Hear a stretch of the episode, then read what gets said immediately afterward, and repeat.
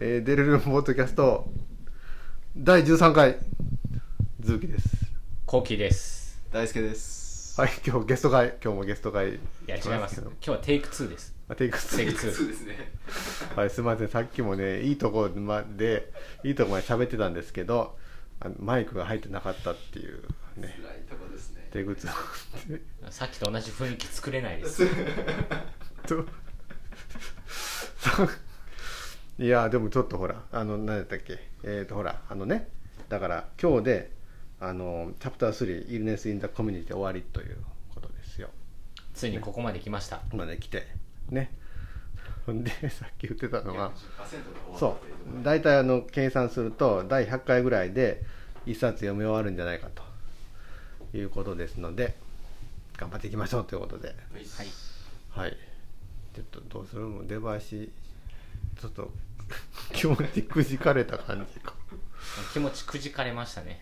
うん、さっきはねあのほら今日あの大輔が感動した話をちょっとしてたんですけどね。そうですね。もう一回する？いや、しといたら一応。まあ任せまうん。どうだもう一回ほら。あ、わかりました。じゃあ、うん。えっ、と、まあ、今日ですね、あの、ある患者さんのところにお訪問診療させてもらってですね。まあ、あの脳梗塞でこう車椅子でね座るような方で、まあ、娘さんにうん。あの知的障害のねあるような方がいて、まあ、ただかなりねこうお母さんに対してもあの献身的にやってくれるぐらいのところで、まあ、今日はあの、まあ、ちょっとこう関係を深めるっていう意味でもあの生きがいについてちょっと聞いてみたんですね、うん。まあ、何かこうあ楽しみとかね、まあ、そういうところどういうところなんだろうと思って。そしてまあ聞いてみたらあのまあ、娘さんねその知的障害もあるっていうこともあって、まあ、自分自身のことも世話をしてくれてるけども、まあ、娘娘さんに対してね世話をするっていうことも、まあ、一つの生きがいだしあとはまあご自身でご飯を食べたりすることも、えーまあ生きがいだしっていうことで結構ポロポロとこう出てきて、まあ、それ自体もかなり嬉しかったんですけどもそれだけじゃなくてあのまあなんかこう思い出したようにですね、まあ、旦那さんのことをね夜こう思い出して、まあ、それがすごく楽しいと、うん。そうやって、ね、旦那さんのこともう亡くなられてるんですけれどもそれを思い出してあ楽しかった思い出があったなとかっていうのを、まあ、それをこう思い出して、えーいること自体があの生きがいの一つだって言っておられたんで、あそれにすごい感動してですね。で、まあ、その後ろでその知的障害のある娘さんはちょっとこう、ね、涙ぐんでるっていうこともあってなんかそれも相まって結構ちょっとこう感動しましたね。うん何かその家族の歴史があるんでしょうね、うん。きっとね。家族を知ることが大事です。そうですね。まあね幕上の話でいくとそういうなんていうの？家族の歴史とかこの機微とか感情いうのを知ることが非常に家庭の財産になるって書いてましたね、だから大輔の財産になってるわけですよね。なりましたね。というはい普話でなく真面目な話してますね。うん、テイク2やからな。はい。えー、今日はねもう行った方がいい？本題。えー、セルフケア other alternatives to medical care というとこですがここ読んだらもうチャプター3終わり。終わります。はい。もう今日はだからだからちょっとしかないね、えーだからこれセルフケアとまあ、えーその他の代替的手段っていう とこですけどはいえー、とそうですね。患者さんはまあ割とこう自分でセルフケアしてますよって話ですね。えーこれ1975年のバスさんというこれ読める簡単にね。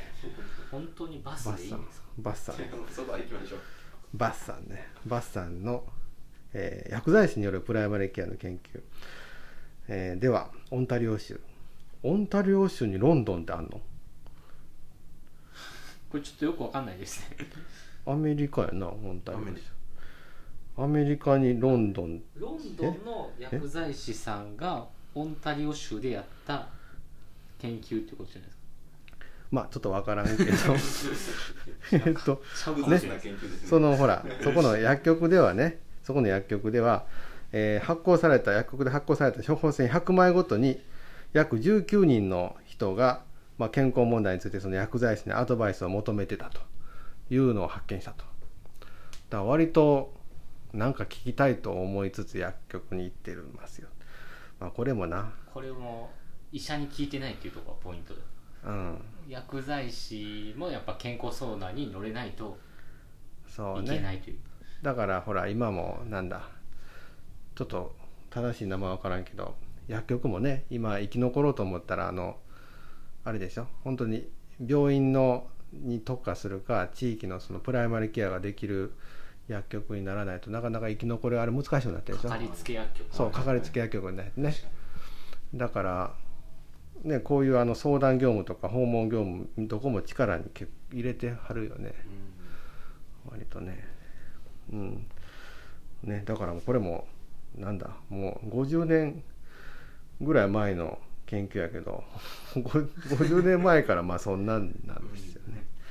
で、えーはい、その中であのその訴えそうアドバイス求めてることとして多かったのはまず上気道症状それから胃腸の不定不定収縮痛みそれからビタミン剤に関する問い合わせなどこれもなわかるわビタミン剤。今でもそう。多いみんなビタミン剤大好きやもう。まうん。病院ではあんまりないかもしれないけど診療所はちょっと古い患者さんが残ってたりするのでやたらとビタミン進行が強かったりアリナミン大人気やからね。あそうなんですね。僕まだそんなに出会ってないかもしれないです。アリナミンみんな欲しいっていうで。え地域の特徴もあるかもしれないですけどねでも CM でさ疲れた時にアリナミンってやってるからさああれをないやそんな聞く？とか言ったらいやどっちかというと権威としてはさやっぱ CM の方が権威あるもんな僕らより。そうです。一般の人にとっては。そう。だからなかなかね。僕らがこれいいよって言っても飲まないけど、うん。CM で一発やって芸能人がサクッと飲んでくれたらみんな飲み出すので。そうまあ僕らもたまに飲んだら元気出る気するけどね。あエナジードリンクまあでもあれほとんどカフェインのね そうだと思います。言うけど。そうカフェインと糖分かもしれない。糖分ね。はいまあそういうだからビタミンについてはやっぱりこれは一つ家庭の避けて通れない道というか。ですかね。まあ今はあんまり処方できへんけどね。昔みたいにね。点滴にも入れれませんからね今ねだからニンニク注射は自費やんな。そうです。ニンニク注射のはビタミン BC ね入ってるやつ。見たことないですやよくほらはい。開業医がやってるよ。まだやってるよ。あビタミン注射。だからビタミンあニンニク注射とあとはなんだあのあれ。よくあるのがプラセンタそうプラセンタニンニク注射、うん。で最近はあのコロナ PCR コロナ抗コロナ PCR 体コロナ抗体か。コロナ抗体コロナ抗体炎上します。炎上します。炎上します。炎上案件なんでやめてください。これは確かに炎上案件なんで。今最近コロナ抗原キットもね手に入るようになってきてなかなかでも感度低いらしい。です、新時代の幕開けをかなり、感じさせる、うんそうそう。ニンニク注射に変わる。新時代の幕開け。だからだからそのコンサルとかにさ相談して開業すると絶対言われるのよ。先生それやった方がいいですだっよて売れるもん。あだって売れるもん。だって売れるもん。そう。だからまあまあちょっと置いといて。はい。えっ、と、はい、ということでね、最近ではですね、まあ、インターネットの普及によって、よりこう、セルフケアっていうのが当たり前になってきてますよ、ということですね。まあ、あの、海外では本当にインターネットで直接薬が割と買えると。日本もね、比較的、まあ、昔よりはいろいろと買えるようになってきてるけど、まだまだですよね、でもね。まあね楽天がこうんの辺解禁を狙いにいろいろやりましたけど、うんいろんな批判が飛んできてまた最近は盛り上がりに欠けるような状態にそうなんですよ。うん、やっぱりね薬局の先生もやっぱりなんていうか薬っていうのはねあの対面でねこうアドバイスしながらそのお渡しするっていうのが大事っていうね。まあそうやと思うんやけど、やっぱり乱用の問題がどうしてもつきまとうので、だからここね難しいとこですね。本当ね。えっ、となのでまあ今慢性疾患がこう医療のを支配するようになっている昨今ですね。ねえーとじまあ、セルフケアの重要性っていうのはますます高まってますよと。いうことです。はい、でまああのいくつかの国とかではこの、まあ、そういうセルフケアの方が医療費の削減につながるという考えからその薬の規制を緩和したりとか、まあ、その自己管理を支援するための電話相談窓口を設置したりしてるとこもあるみたいですね。うん、これは日本はあんまりないと思いますけど、まあでも救急車を呼ぶ前の電話相談もちょっと近いものがあるようなあ気がしますけど。ーあ僕それはあんまり知らんね。救急車の前に電話相談どんな7119ってやつですね。あどんな感じなんですかあれ、まあ、神戸市のやつで僕はあの、うん。ねそういう電話も僕も取ってたんですけど。あ本当。うん。あの本当にこれって何したらいいですか？どこに受診したらいいですか？あっていうまあ、問い合わせがほとんどですね、うーん。でまあ、その中でもあの、まあ、医者にこれ相談すべきかなっていう案件だけがあの回ってきてで僕らと直接ではないんですけど先生が仲介の医者が？セレクションかかってもう救急車を呼ぶべきか。でそれをなんていうかさらにアンダーにする。あの救急車あ呼ばなくても良さそうかなっていいですか？っていう電話ですねえー、そのドクターが対応するんだよね。対応します最初最後はああそこ本ね当年間1000件ぐらい。ああそう、はい。でわそれはドクターが取るだけで1000件ドクターだけで1000件です。ドクターだけで1000件なんですスーパーセレクションの1000件です。あだから本来多分もっとだからその100、うん、10倍以上は多分絶対あると思うんで。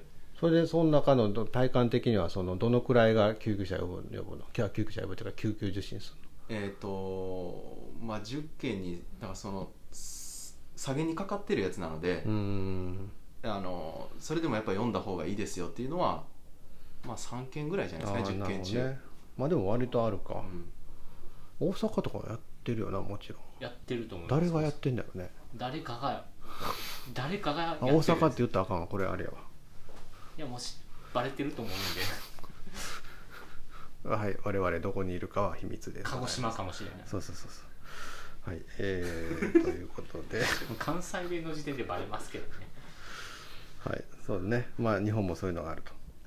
それからえっ、とこのこのフリーヤーって人がですね1978年。この年代の研究ばっかりやな、まあ、この本がそうやからか。基本ね第4版とはいえねフリーヤーって人が、えこのまた日記法出てきたよ。日記法を用いた研究で、えー要するに日記つけてもらうんですね。そうしたら割とこう医療以外の行動がそこに記録されてたと。でその中にはこう友人とか親戚とお話をしたりとか、まあ、クラブに参加したり食事に出かけたりするような社会的な行動もあれば家事をしたり買い物に出かけたりガーデニングをしたりとかそういうような個人的な行動もあったと。ね、まああのその記録してる人がねこれらが全てこう治療的であると考えたからまあここに記録したんだろうというような話ですね。だからまあそういう薬物治療以外にもやっぱりこういろんなそういう、まあ、コーピング法といいますかそういうところにやっぱり注目が集まってるんですよということですね。であのそれからまあまああの一般の人っていうのはその専門家以外の人にアドバイスを求めることは非常に多いということですね。なのでまあ地域に住んでいる人はなんかこう健康問題に詳しい人がいるかもしれないし、まあ、そのアドバイスが上手な人っていうのがやっぱりいますよね。でぱりどの社会にもそういう医療制度とは全く独立したそういうなんかこう相談乗ってくれる人的なそういう資源がを持ってるんですよということでこのクレインマンという人ね1980年クレインマンという人がこういう資源のことをポピュラーセクターって呼んだポピュラーセクターなんていうか大衆って訳すの大衆部門でいいかな大衆セクター。だ医療以外のだこれをでこれらはですねあらゆるこうヘルスケアシステムの中で最大の部門であると。このポピュラーセクターというのがもう一番一番でかいと。いうことなんですね。まあ確かにまあ病院行く前に誰かに相談することの方が僕ら医者やから分からんくない。いやでも昭和のポピュラーセクターはうん。間違いなくおばあちゃんの知恵袋です、ああアロエ塗っそうねとけってよく言われるやけどしたらアロエ塗っとけって言われる家族単位で言えばねそうですよね。そうやな。うん。やっぱりやっぱりそうやったよね。僕も確かに子供の頃はまずおばあちゃんに聞くみたいな。親父とかあれやもんな。バイクで事故った時あってはい。顎パッカー割れててさえー。親父塩塗ってたもん。いやあかかかんそれも塩塗ってた親父。何の例えをやろう親父自分でやろうとしてるんですか？親父に塩塗ったら治るんや誰に言われたんですか？誰に言われた血だらけやってさ帰ったらさ親父。ポピュラーセクターがそんなこと言ってたんですかでも治ってたからな。傷に塩を塗るっていうこの時間はかかるけど治るでしょう、治ってたで。まあまあそういうポピュラーセクタ塩に見えた止血剤やったのかもしれないです。ー はい。こうなるねえーああそうそう。このたいあのポピュラーセクターが最最大の部門であるって言ったのはこのスティーブンソンっていう人らしいですね。2003年。だから割とこっちの方が最近か。でしかしですねこのなんだえーっとこのいモバイハイリーモバイルソーサイティーズこのこう移動性の高い社会こう現代ですよね。人が大きく移動する社会では、まあ、こういうふうなインフォーマルな、えーこのポピュラーセクターがこう発展する機会は少ないと考えられると。まあそうやろうね。現代ね。あんまりこう近所付き合いもないし。そうやんな。核家族化していく中では。でも逆にでもインターネットが今どんどん発展したら逆になんかできてけへんのかな。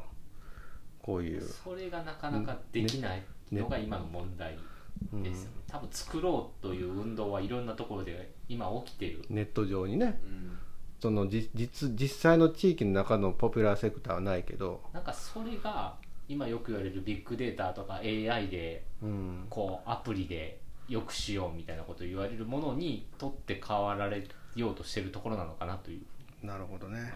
面白いとこですよねなんかね。LINE がポピュラーセクターになろうとしてる感じはもう最近バンバンしますけど。後期が登録してるやつね後期が登録したこいつな。LINE 医療相談。こいつ速攻でな登録してそこでだからもうちょっと儲けたん？儲けてたい？やまあそんなにやっぱじ時間帯費用はそんなによくはないですね。うん。やっぱある程度やっぱ責任伴うのでね、うん。あそうなんで制約も大きいので非常に、やつ LINE ドクターやから。ああこんなん副業やったらあかんちゃんうち。あね。うわ。大丈夫なんですか？うーわ。副業やっとる。僕今そそれを大丈夫なんかって聞こうと思って。でも僕ら身元分かってないから大丈夫。あそっかそっか。この中で大丈夫なんか 大丈夫大丈夫。だって儲かってないから大丈なあそうもうやってません。やめちゃった。夫はい。えー、っとほんで。研究のためにそうでも大事よ大事よほんとね。ちょっと覗きに行っただけです、制限するのね。まあいいよ。まあまあ後でフォローしとくわ。うん。ではい。えー、そうですね。それからえー、あとそれ以外ポピュラーセクターへのもう一個フォークセクターっていうのがこのクレイマンという人は言っててこっちは、えー、と民間のこのヒーラーとか代替医療このフォークセクター。ポピュラーセクターは全くそのその辺のおばちゃんおっちゃんとかやけどフォークセクター一応こうなんちゅうか商業的なもんなんやろね。やけど医療ではないっていう。うん。まあ、ライザみたいなああうん。うんまあ、そういうのもやっぱりこう、えーね、セルフケアしても治らんって言った時に次に行く、まあ、最初のリソースであったりとかあるいはまあ医療にかかってもそれがまああんまり期待にあの応えてもらえなかったり時に、えー追加でこう、えーその患者さんが行く可能性がありますと。でこういう代替医療っていうのは欧米では結構広く利用されているんですよと。いうことですね。日本でもそうですかね。日本はでも医療の方が大きいんかな。多いと思いますね。やっぱね、うん。もうまあ昔の人だってやっぱ接骨院大好きとか、接骨院非医療とか言ったらなんかまた揉めるでそういうこと言うたら。でも医療費でやってますもんねあれも。ほらほら。じゃないやつもあるじゃないですかあのもみ屋さん。あもみ屋さん、ね、マッサージ屋マッサージ屋さん。駅前とかにある。うん。確かにそれは医療費ではないではですよないないねうん。そっちのことを言ってるんですよ。そうそうそうね。整骨院とか鍼灸の先生とも仲良くやっていかないとね、うん。家庭はね。そうですよね。でもな本当怪しに助けられてますから。うん。そうそう本当そうね。でも怪しい人もいるからな逆にな。あー。いろいろやね。本当にそうね。本当にいろいろ。真面目にやってる人は素晴らしいですあすごいよね本当に。それは思う、うん、はいということで。はいなので、えー最後のところもう最後やけどえーっとまあまあ慎重な家庭、まあ、できた家庭っていうのはえーっとまず最初に、まあ、自分のこうしたらっていうようなことを言う前にまず患者さんがね、そのポピュラーセクターであるとかフォークセクターですでに試しているような治療がないかというのを必ず尋ねるんだと。これはやっぱり患者さんを全体的に理解するためにあるいはまあその後、えー共通認識をねあの深めて、まあ、コミュニケーションを取っていく上で非常に重要なことなんですよということですね。ということで今日はポピュラーセクターとフォークセクターっていう話です。はい、ということでもう終わっちゃった。はまあ、非常にあ危うい回でした。い、チャプター3。まああれですねこの対処部門って、うん。そういえばあの思ってましたけどそのあ。何のことかちょっとよくわかんないうんちょっと僕もよくわかんない。なん何か聞い。たことある組織、うん。組織、うん。そういう組織、うんそうなのまあだからそういうなんていうかな健康クラブ的なやつよね。健康クラブ的な地域のね地域のそういうなんていうんですか。健老人康に会みたいな。健康にそう関連するなんかそうです。集まり。みたいなのはそうと老人会とかうんなんやろねそういうことか。老人クラブね。老人今老人クラブって言わへんねんね。何クラブやったっけ？何クラブって言うんですか？もみじクラブとかですか？いや何だったかな？忘れた。老人クラブって言えへんけどまあ老人クラブみたいなやつ。これもあれやねんで。ちょっと話させる昔はさ老人クラブでそのなんか行政に申請したら例えばバス旅行とか全部お金割と出たんやけどご飯代とかも今は出えへんねんで。そうなんですか。ご飯代とか出えへんねんで。だからそういうとこに行政すごいケチってるから。あ まあそれはこういうこううちうちだけかもしれんけど。